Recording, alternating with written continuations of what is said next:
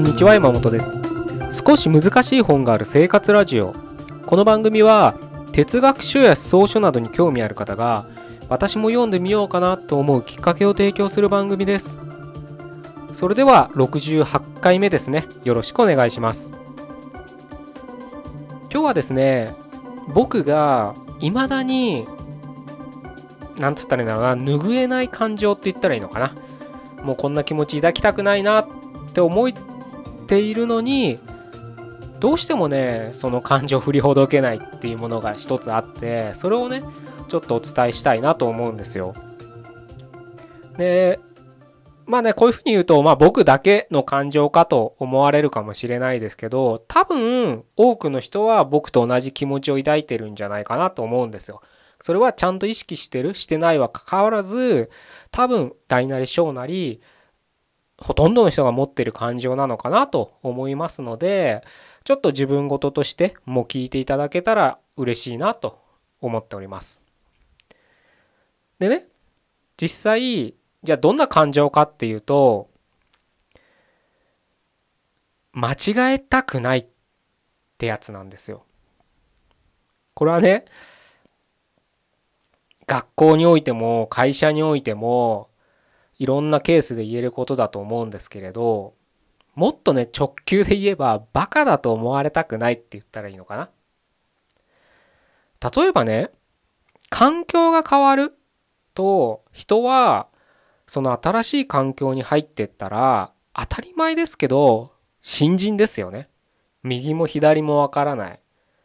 その環境においては全くのど素人なわけですよ。それが年齢がいってようが他の環境ですごいプロフェッショナルと言われてた人だろうが全く別の環境に行ったら新人なんですよ。まあそれは当たり前ですよね。よ普通に考えたら。まあそれ会社の転職とか考えてもらったらすごく分かりやすいと思うんです。まあね似たようななんだろうな仕事で転職していくっていうのがセオリーだとは思うんですけど全くのね異業種の人をねあの採用するっていうのはなかなか企業としてもあの若いね第二新卒とかだったらまだいいですけど結構キャリアを積んだねぐらいになってくるとあまりねメリットはないので、うん、そういった転職がないのかもしれないんですけれどまあとはいえねやっぱり環境が変わればその環境においては新人なわけですよ。なのでね仮にね自分がその新人として行ったらもう分からない前提で頑張ればいいわけじゃないですか。でもなぜかね人はね人はっていうか今回は僕のケースで言いますけど僕はその新しい環境においても何か間違えることが怖い質問することがなんかちょっと怖い間違ったこと言ったらバカだと思われるんじゃないかなみたいな思いがやっぱね多少なりともあるんですよね。だから分からなかったら分からないって言えばいいわけじゃないですか。でもなんか勝手に自分の中で解釈して分かったつもりになるっていうのがよくあることなんですよね。それは会社を勤めしていた時僕は何回も転職したんですけれどその都度思うことでもあったしそれこそ営業をやってた時はお客さん先でお客さんの業種とかねお客さんがどういう仕事してるかっていうのは僕からしてみたら新人みたいなもんじゃないですか。なのに何か分かったつもりで話を聞いてちゃんとお客さんにね質問すればいいんですよ。これはどうそういった意味ですかみたいな質問すればよかったのに分かったつもりで持ち帰ってそのままことを進めてトラブルに発展するみたいなこともやっぱりゼロではなかったんですね。その意味でね僕はその当たり前に新人だから分からなくて当たり前じゃんって頭で理解してても実際自分がその立場になった時にどうしてもその新人だからじゃあゼロから頑張ろうっていう気持ちに切り替わってないどっかで自分は今までこういうことをやってきたんだからこれもきっとこうできるはずだみたいなちょっと専門用語になるかもしれないですけど全能感で生きてるんですよ。全能ってあの全部の全にあの脳みその脳ですけど要するに自分が何でもできると思ってるんですよね人間って。人間ってってごめんなさい僕はね。だからきっと間違えることが悪だとかね失敗だとか人生の負けだっていうのがちょっと今ちょっと強い言葉を今羅列しましたけどまあそこまでいかなくてもなんか恥ずかしいとかね。うん。ちょっと悪、うん、気遅れするみたいなまあ軽い気持ちでもいいんですけどがあるのかなって思うんですよね。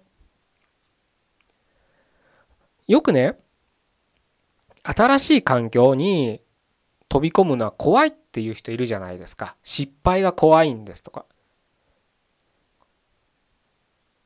多分そういうね気持ちに抱いたことある人はほとんどだと思うんですよ。何事も新しいことは怖いですよね。全く知らない環境に行くわけですから。でねそれはねなぜ怖いのかって考えた時にほとんどの人は未知だから今までやったことないからっていう理由に行き着くと思うんですけれどそれはなんとなく外面的な理由だと僕は感じてるんですね。まあそれももちろんゼロじゃないですよ。なぜ怖いのかって言われたらまあ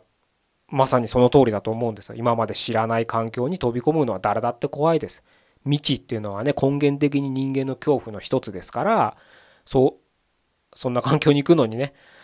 あの恐怖を覚えるっていうのは当たり前のことなのでこれは間違ってないと思うんですけど僕はねそれは100%それだけじゃないと思っててむしろ半分は自分への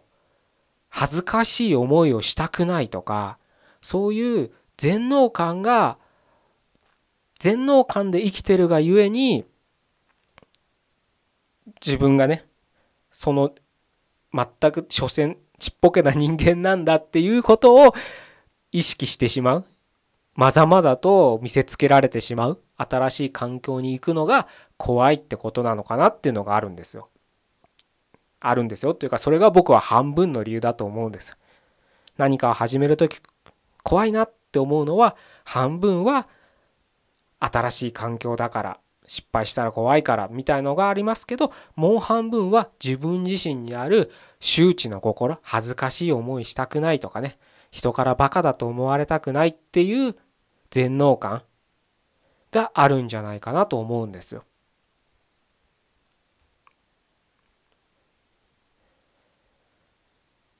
どうですかね。多分ね僕はそんな気がしてるんですよ。でそういうのを頭では僕は理解今お話できてるってことはね。頭では一応こうやって話はできるんですけど実際立ってみるとその現場に行ってみるとやっぱりどっかでなんか恥ずかしい思いっていうのが拭えないことが多々あるんですよね今でも。昔よりは小さくなってるとは思うんですけど多々あるんですよ。むしろねこれはね時を得れば得るほどこういう思いは強くなってくるんじゃないのかなっていうふうに思うんですよねやっぱりね例えば50代で20代そこそこの人に偉そうにああだこうだ言われたらちょっとなんか嫌だなって思う気持ちあるじゃないですか。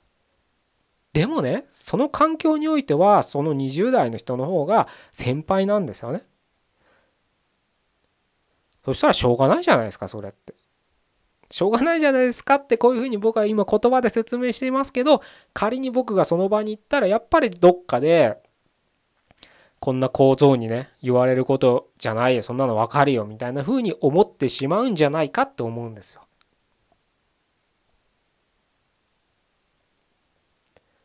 なかなかねあのー、難しいことなんですよねやっぱりねこういうことって。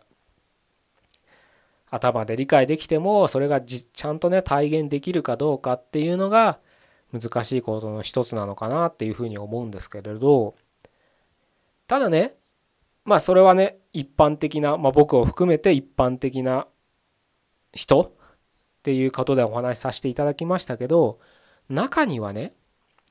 全く新しいジャンルとか新しい環境に飛び込んでるのに最初からなんか自信満々に見える人っているじゃないですか。この違いって何なんだっていうところを今回はもう少し掘り下げて見てみたいんですよ。だって一緒ですよ。まあ僕とその人自信満々な人が同じ人間ですよ。そういった意味だったらそういった意味で考えればその自信満々な人だって同じような恐怖っていうのはあるはずですよね。でもなぜか自信満々に見えるんですよ。不思議ですけどね。これもねやっぱりその違いって外面的な、まあ、外的外の視点から見たら新しい環境に行ったら何もそこでは新人っていうのは一緒じゃないですか。だから僕もその人も一緒なはずなんです。だから違いは内面の方なんです。内面の違いって何かって言ったら僕には恥ずかしい思いをしたくないっていう周知、まあ、全能感で生きてるってさっき言いましたけどそういった思いがあるのに対してその人はそういった全能感で生きてるっていうのはないんですこれをもっと具体的に言えば彼は自分の限界をちゃんと知ってるってことなんです。全能感っていうのは言い換えれば神のように全て自分でできると思い込んでる優越性ですよ。何でも自分でできる。自分には無限の能力があるって思っちゃってるんです。だから失敗とか許されないって勝手に思っちゃってるんですね僕自身が。でもその人はきちんと自分の限界っていうのをわきまえてるんです。それはなぜそこをわきまえられるかっていうのはちょっと今日の議論には置かないですけれどちょっと話が長くなるんでねちょっとまた別の機会にはしたいと思うんですけどその人はきちんと自分の役割っつったらいいのかな自分ができることできないことっていうのがちゃんと分かってるんです。だから今ね新しい環境に行ったら今自分が今までやってきたことで言えば全く新しい環境にいるんだからそれは間違ったった間違ったって知らなくたって恥ずかしいことじゃないこれから学べばいいんだっていうのがふっとちゃんと自分に理解してる理解してるというか腑に落としてるって言ったらいいのかな感覚的に分かってるから何も新しい環境に行って物おじせずきちんとその場で意見も言えるだろうし質問もできるだろうし間違ったってそれをまた吸収して次に進めるっていう気持ちができてるんですよね。僕はその違いがあると思う。結局自分の限界をちゃんと分かってるか分かってないかにおいて態度としては全く逆に出てくるっていうふうに考えたらいいのかな。なんか自分の限界を知ってるなんてパッと言葉だけ聞くとなんかちっぽけな人間だなって卑屈になってそうに思うじゃないですか。でも実際現れるのは違うんです。限界を知ってる人ほど自分の足場がきちんと分かってますから外から見たら堂々と自信満々に見えるんです。逆に自分の限界が分かってない人は常に失敗したらどうしようとか間違ったらどうしようバカだと思われたらどうしようっていう思いが拭えないから何かおどおどして見える自信なさげに見えるんですよね。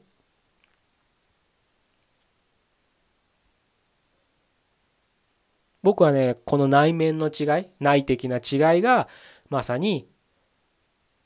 あるのかなっていうのを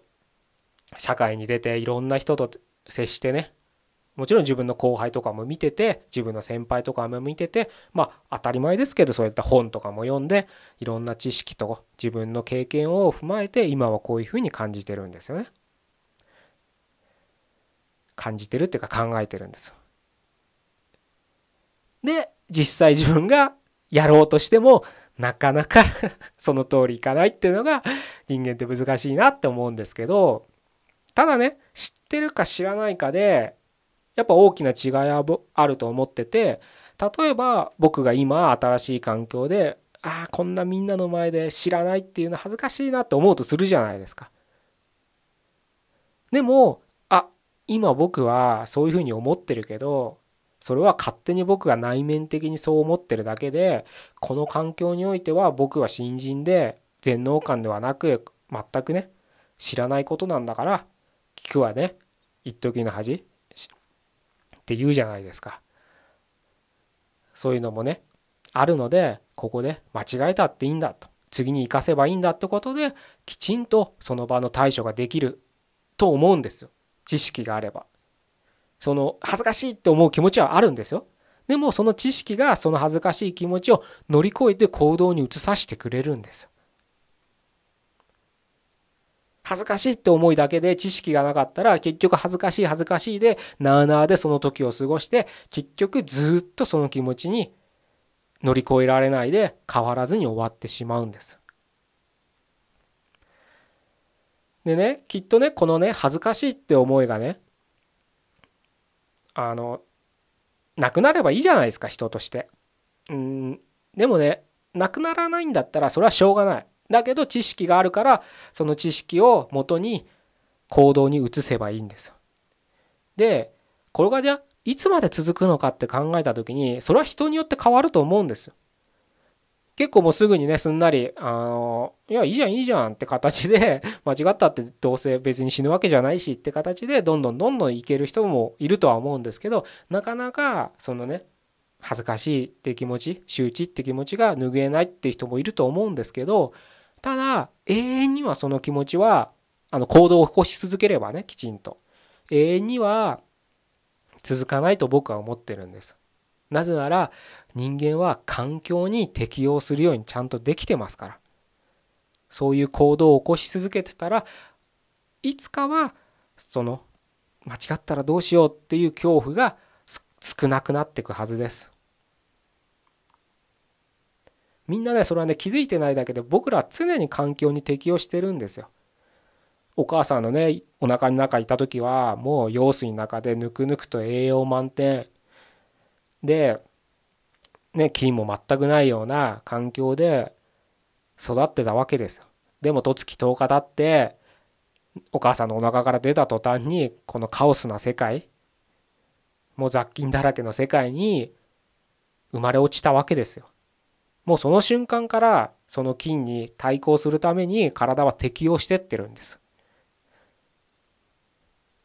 もうそういうね僕らがこの地上に降り立った瞬間、まあ、地上に降り立ったっていうのは 本当はお母さんのお腹の中なのかもしれないですけど厳密にねこの大地を踏みしめた瞬間から僕らはその環境に適応してるんですよ。そういうふうに勝手になってるんですよ人間って。だから最初は怖いかもしれないけど知識で今日お伝えしたことをツールとして怖いけど一歩踏み出そうっていう行動を怖いけどやってみるんです。それをやり続けたらいつかその恐怖っていうのは小さくなっていくんです。ゼロになるかはわからないです。むしろゼロにならなくてもいいのかもしれない。ただ小さくはなりますからやり続ける意味はあるのかなと僕は考えてますね。なのでねそれこそ10代20代の時よりはねその恐怖はだいぶ小さくなってるんじゃないかなって自分では思ってます。むしろあのさっき例で言ったように普通は月日が経てば経つほど自分も年を得れば得るほどそういう思いはもっとどんどんね増してくるはずなんですよ。同じ会社に大学卒業してすぐ入って10年なんか30そこそこでいて転職するのって怖いと思うじゃないですか。で前ねこのポッドキャストでも話したと思うんですけど30代でもう俺はこの会社以外通用しないからっていう人がいて僕は驚くっていう話をしたかもしれないですけれどそういうね発言の背景には結局今まで培ったキャリアその会社においての10年間っていうのを捨ててってわけ捨てるわけではないと思うんですけど環境が違えばまた新人になるわけです。そしたらその10年分の培ってきたものをコロッと変えて新人になってまた恥ずかしい思いをしなきゃいけないんです。恐怖と戦わなきゃいけないんです。内面のね恐怖と戦わなきゃいけないんです。それが怖いからもうそういう言葉にも現れるのかなって僕は考えてるんですね。大丈夫ですよ。きっと。人間は環境に適応するようになってますから。会社がね倒産したりもうブラック企業でこんなの勤めてらんないよ。でも怖いなって思った時は怖いけどやってみれば環境に適応するようになってますから。いいんじゃないかな。って思います。